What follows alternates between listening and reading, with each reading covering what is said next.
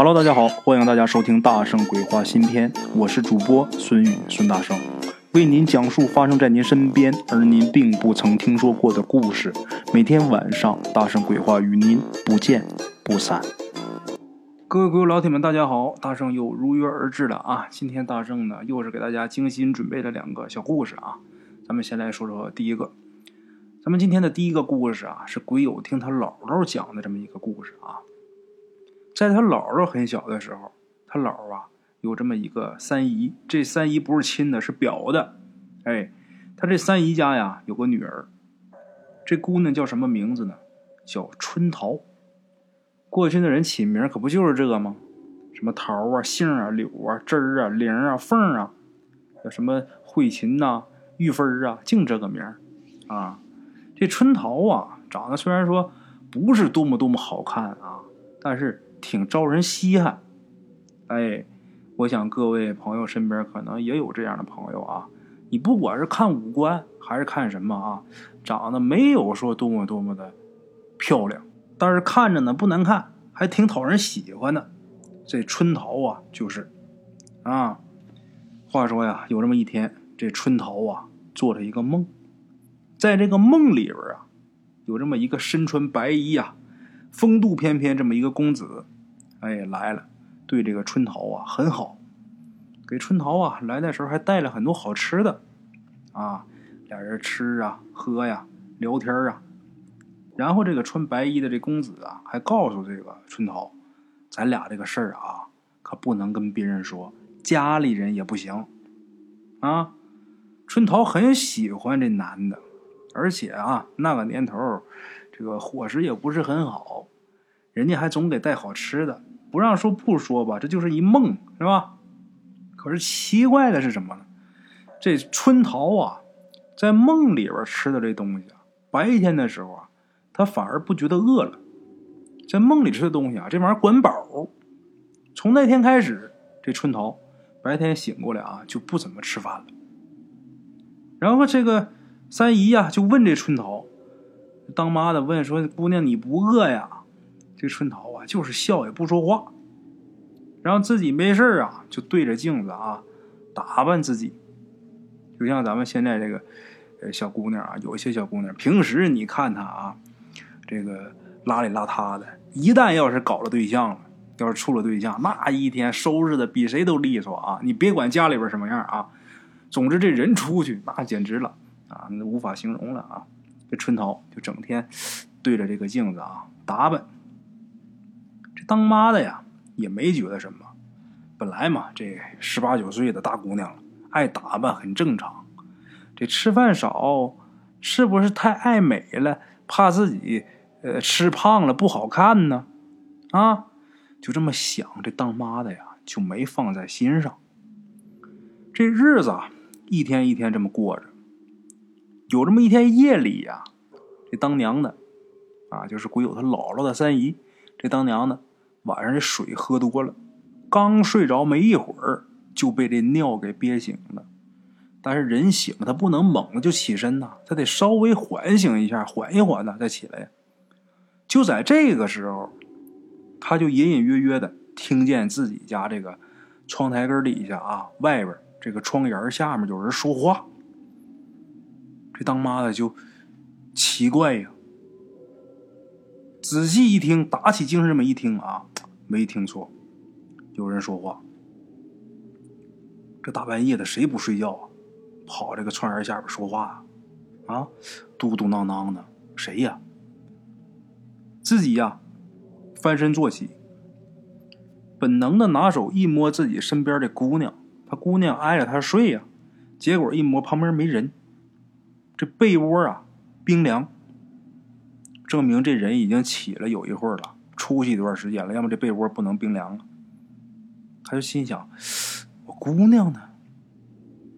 再听外边的说话声还有啊，赶紧起来，踏了这这个鞋，往屋外就走。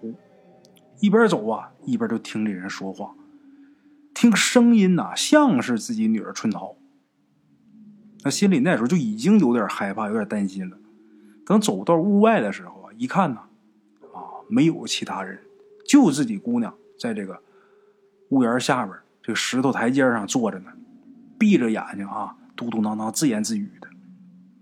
这可把当娘的吓坏了。这当娘的赶紧跑回去啊，这个把自己丈夫，把这姑娘她爹叫起来了。这老两口啊，急忙出来，一看自己家闺女啊，还在这嘟囔呢，喊醒吧，啊，把这春桃给喊醒了。春桃一看自己爹妈，一醒过来之后一瞅啊，我怎么在外边坐着呢？再一看自己爹妈在身边，也没说什么，也没问什么，跟着自己爹妈啊就回这个屋里边去了。进屋之后，这当妈的得问呐：“姑娘，你跟谁说话呢呀？”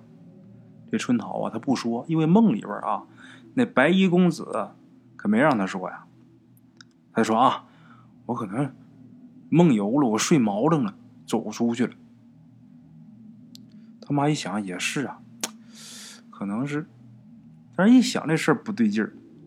后来这当妈的呀，也接着问过，不管怎么问，这春桃啊都是呃褶，不说实话。这当妈的没办法，就想这孩子是不是有了心上人了，他不好意思说呀。哎呀，这事儿弄不明白。这事儿还没弄明白呢，这春桃啊，每天还是不怎么吃饭，人就眼看着一天比一天瘦，啊，有这么一天半夜呀，当娘的又听见这春桃啊在外边说话，这回这当妈的才开始觉得这个事儿啊，大大的不对劲儿啊，我姑娘她要是有心上人的话，能是谁呢？咱们这小山沟谁不认识谁呀？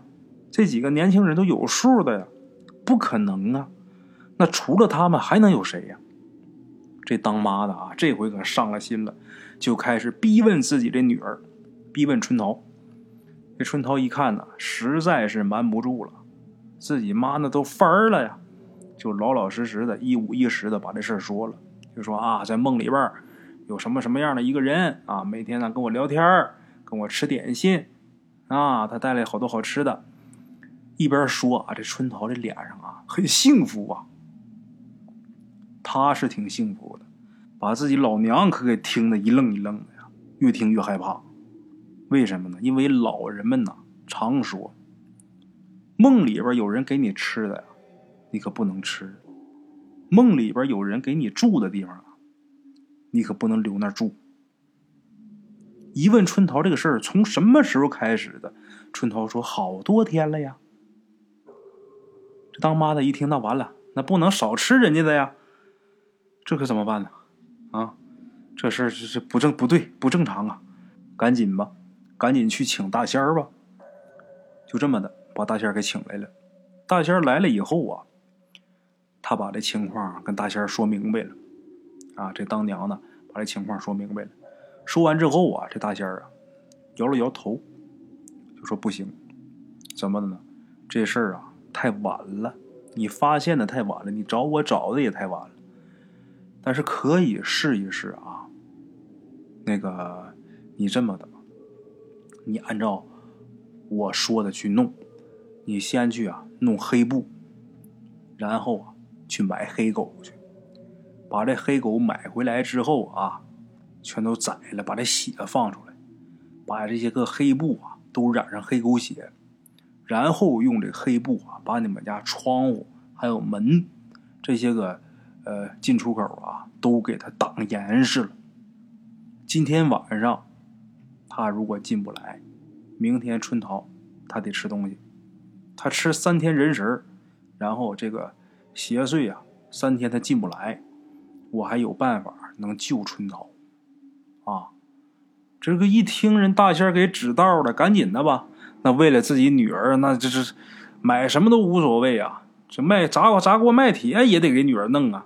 买买黑狗，买黑布，回来按照这个大仙的吩咐弄。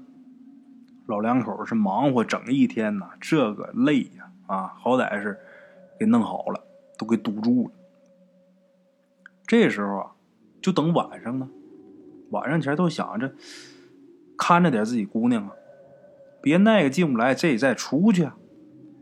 可是晚上天刚黑，啊，这春桃啊，就坐自己这个妈身边然后就一边笑一边指着门口说：“你看，你看，妈，他来了。”这个时候，当妈的大惊失色呀，赶忙朝门口那边看。这一看，一拍大腿，坏了，怎么的呢？他们家呀有一个猫口子，什么叫猫口子？就类似于狗洞，就给这猫来回进出方便啊。猫口子一看这猫口子忘堵了，这地儿给落了。结果再一回头一看，自己女儿啊，瞪个眼睛啊，直挺挺的躺自己家炕上了。哎呦，这当妈的和当爸的伤心欲绝呀！没办法，这人最终还是没留住，这也怪自己呀。这怎么哪儿都检查了，怎么把这地方给忘了呢？按理说不应该呀，就感觉自己好像被什么东西给蒙了眼似的，怎么就把这个？猫口子给落下了呢，哎呀，命中注定啊，命里该然。这个女儿虽然没了，这两口子啊，老两口虽然伤心，但是还得是该干嘛干嘛，该给女儿下葬啊，得好好给下葬。之后的日子也还得过啊，按照风俗把自己女儿啊给埋了。这种。没出嫁的女儿，哎，如果说死了的话啊，是不能立碑的。这坟头啊也很矮，就一个小土包。埋葬好自己女儿之后，这日子是一天一天的过，这老两口是一天一天的熬。没了女儿之后啊，那日子肯定是难熬，尤其是这当妈的，这白头发是越来越多，越长越快。一年时间，本来啊。他这个该有的岁数，在他这个脸上一点看不出来，这人老的不行了，就比这个实际年龄得老出去十几二十岁，就一年的光景，说明这个人的心里苦啊。话说有这么一天呢，他们村里边突然间来了一个道士，这道士也是打这儿路过啊，在路过春桃家的时候啊，这道士看了一眼之后，就直直的。就走进去了，也没说敲门，也没说什么。这鬼友姥姥的三姨呀，这个春桃的妈妈呀，她娘啊，一看啊，迎面进来一道士，她赶紧站起来迎过去啊，就问这道士有什么事儿啊？这道士啊，张嘴就问：“你家里边是不是在一年之内埋了女儿了？”这春桃她娘啊，一听这道士这么说。就把这道士啊给请进自己家屋里了。坐炕上之后啊，虽然说有点疑惑啊，但是还是把自己女儿这个事儿啊说了一遍。这道士听完之后啊，赶紧就站起来了，告诉春桃他娘：“你赶紧呐，预备糯米，再预备点清水，还有最重要的啊，预备点黑狗的爪子。哎，去这个市场上赶紧去弄这些东西来。”这个春桃他娘说：“弄这些干嘛呀？”他说：“你快点吧，你要不赶紧的，等到了日子，你女儿可得出来作妖。”哎呦，这把春桃娘给吓了啊！赶紧的预备这些东西。等把这东西置办齐之后，慌慌张张的啊，跟着这个道士，还有一些村里人呐，他在村里边找了一些比较年轻力壮的小伙子啊，一起就奔了春桃的这个坟地。等到了春桃坟地，这道士立马就开始动手挖这坟，让旁边这些小伙子也给帮忙。当时啊是正午的时候，这道士啊一看这个时间可以啊，下令告诉大伙啊来帮忙把这棺材给我撬开。结果吱呀呀呀呀，这棺材啊开了。这棺材一开，这些个小伙子吓得都往后退了好几步。怎么呢？一看这棺材里边的春桃。跟自己想象的不一样，自己想那一年了，肯定烂的就剩骨头了呀。结果一看春桃这尸身啊，一点儿没有腐烂，而且这脸上啊，看着隐隐约约的还有红光，就跟活人睡着了是一样的，比活人睡着了还好看啊，很端正。这时候这道士啊开始动手，把这个春桃这个头上还有脚底下呀，就放上这个黑狗爪子。然后让大伙把这棺材盖盖上。棺材盖盖好之后啊，这道士拿这碗，碗里不是有糯米吗？拿了大半碗的糯米，然后又往里边加水，给这个碗加满，把这个连米在水的这个碗呐，咣就扣这个棺材盖上。扣到这棺材盖上之后啊，就告诉大伙赶紧填土。以前春桃这坟挺矮的一个小坟包，这回填了好大一个大土堆，一个大土包，而且拿锹啊拍的实实的，还给我埋住了。等弄好之后啊，道士带着大伙回去。这时候春桃的娘啊，他心情是最复杂的。本来自己姑娘去世这个事儿，她挺伤心的。好不容易缓过来点劲儿，今儿一开棺，又看见自己女儿的模样了。又把之前这些个伤心事啊全想起来了啊！这一下这些伤心事都聚到一起了。哎呀，心是真难受，但是也吓坏了，也害怕。这不能啊！这一年了，这怎么一点儿都不烂呢？啊！看愣了。走的时候啊，这道士啊是拽着他回去的。等到了春桃家呀，他们家里边是满满登登坐的啊，全都是村里人。然后大伙就问这到底怎么回事这道士啊，才开口。这道士说了十二个字，什么呢？妖狐乱世，人死复生，祸患不断。怎么回事呢？原来呀，这春桃的死啊，就是因为这个狐狸精。他梦中那个白衣公子，就是一狐狸精。春桃死之后啊，这狐狸精啊，往棺材里、往坟墓里了，给这春桃带进去活气儿去了。他想让这春桃尸变。继续作乱啊！这狐狸精啊，是一男的。平时咱们这故事里边一提到狐狸精，多数都是女的啊。但是这个男的狐狸精也有。之后我还会给大伙讲到，这个男的狐狸精啊，特别的凶狠啊。就这样，事儿弄明白了。那现在说，那摆俩黑狗爪子，这个棺材上面扣一碗这个水水米，就就就能行了。这个道士啊。又吩咐大伙说：“这样可不行，我这么弄完之后啊，十天之后啊，还得开棺，啊，开棺我再看，没事了，我就告诉你们，有事儿我再想办法。”十天一转眼儿啊，就到了。这个道士呢，这十天呢，也没在这个春桃家住，自己呀，在外边找一个呃野地，自己简单的搭那么一小窝棚，就在那儿住。这十天一到，又开棺。这回开棺，这春桃啊，一看啊，就剩下一具白骨了。旁边啊，好多这个也说不清是液体啊，还是什么东西，黏黏糊糊的啊，估计就是皮肉这个腐烂的那个东西啊。大伙一看，这就剩一个白骨了，这把应该没事了。这道士说：“这回没事了。”大伙这才松一口气啊，回家吧。啊，春桃她娘啊。回家之后，久久的不能言语。这人呢，反复这么受刺激啊，咱说真也受不了。事后没过三四年，这春桃娘也得了病，一命呜呼，随女儿去了。所以说呀，鬼友他姥姥说呀，常跟咱们鬼友说啊，梦里边有人给吃的呀，不能吃啊，啊。梦里边人要给你床，给你住的地方，你可不能留那儿啊！啊，好了，各位老铁们，这是咱们今天的第一个故事啊。接下来，大圣跟大伙说第二个关于蛇的故事。咱们第一个故事说这个狐狸精，第二个故事啊咱们说蛇。这个经常听鬼故事的老铁们啊，这个都知道，咱们东北有狐黄白柳灰这五大仙儿。这个是起源萨满教的。作为这个地道的东北人啊，大圣呢在家也没少见这些事儿。今天大圣要跟大伙儿讲的第二个故事，就是跟这东北仙界有关的。哎，这个故事大概是发生在二十年前。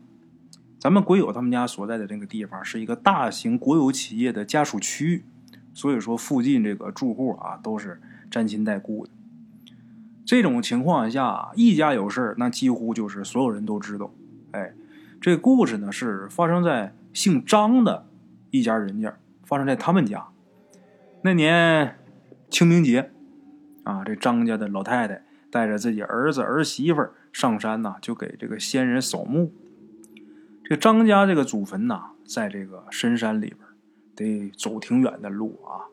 那时候这深山呐没有开发，经常能看见什么蛇呀、刺猬、狐狸呀，据说还有人见过狼，经常能见着这些野生动物。哎，去上坟这一路上啊，挺顺利。三个人呢，到坟地之后啊，祭拜完以后，又往山下走。走在最前面的这婆婆呀，突然间就看见这草丛里边啊。盘着一条小蛇，这小蛇啊，这个颜色啊，就是很常见的这种花色，我们东北叫野鸡脖子，哎，这没有什么稀奇的。这蛇呀，就平时有不少这个年轻人上山去打这个蛇回来吃的，打的就是这种野鸡脖子，也不是说像人家说那个这个蛇仙呐，都得是长得又白色的又是金黄色的，这鳞闪闪放光，没有。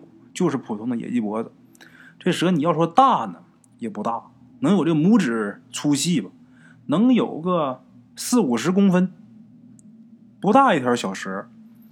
这婆婆看见这个蛇之后啊，可能是吓一跳，就让自己儿子他上坟，他得添土啊，所以说扛着铁锹呢，就让自己儿子说：“你给他给他弄死，拿铁锹给他给他给他砍死。”啊，结果啊，一边的儿媳妇啊。就把自己这个丈夫给拽住了，然后就跟自己婆婆就说：“哎呀，你说人家也没招咱们，弄死他干啥呀？”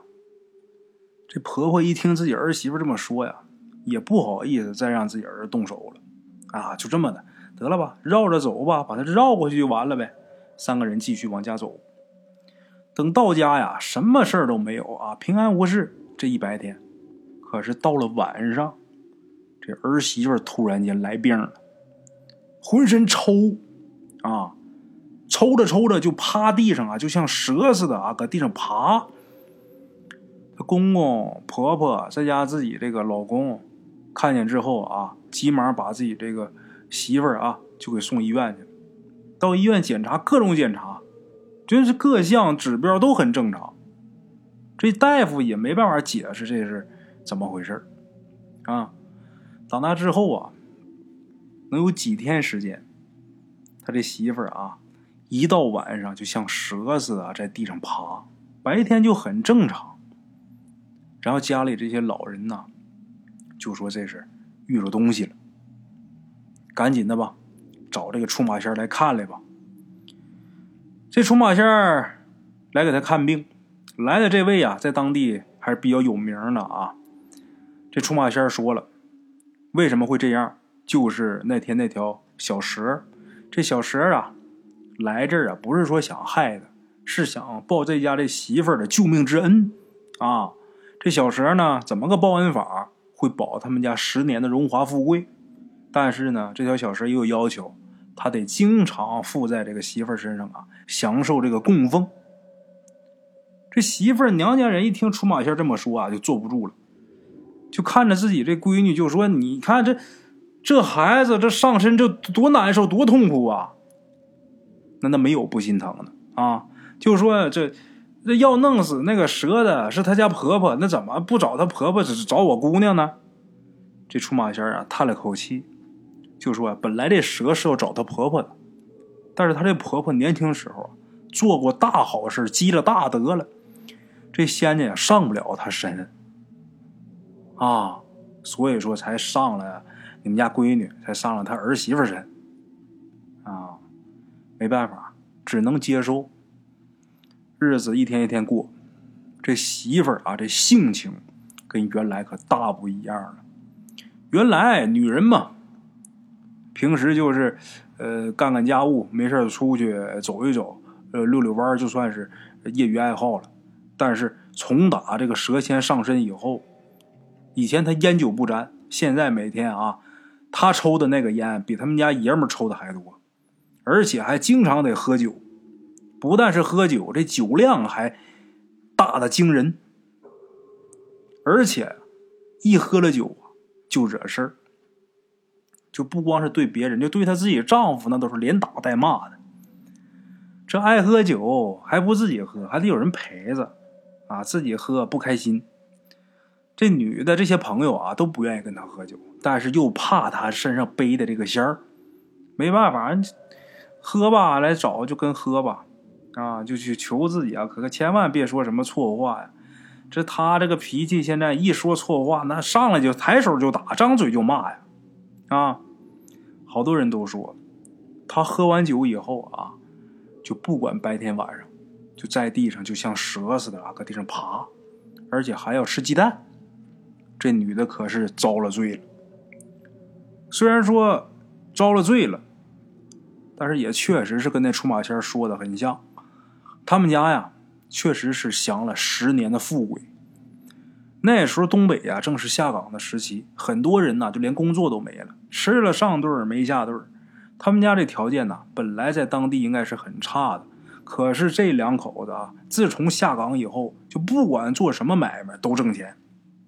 哎，在当时那个经济条件下，他们家那生意好的简直就是让人匪夷所思。没过两年，他们两口子啊，从这个路边摊干到工厂，然后又倒腾这个钢材，然后又开发房地产，就很快就累积着大量的财富啊。这一家人从这个职工家属楼啊，就搬到了别墅了，孩子呢也送到国外去上学去。可是不管他怎么有钱。他这喝完酒就像蛇一样在地上爬，这毛病他可改不了。哎，十年时间，这媳妇的身体是越来越差，就整个人这精神状态啊都很不好。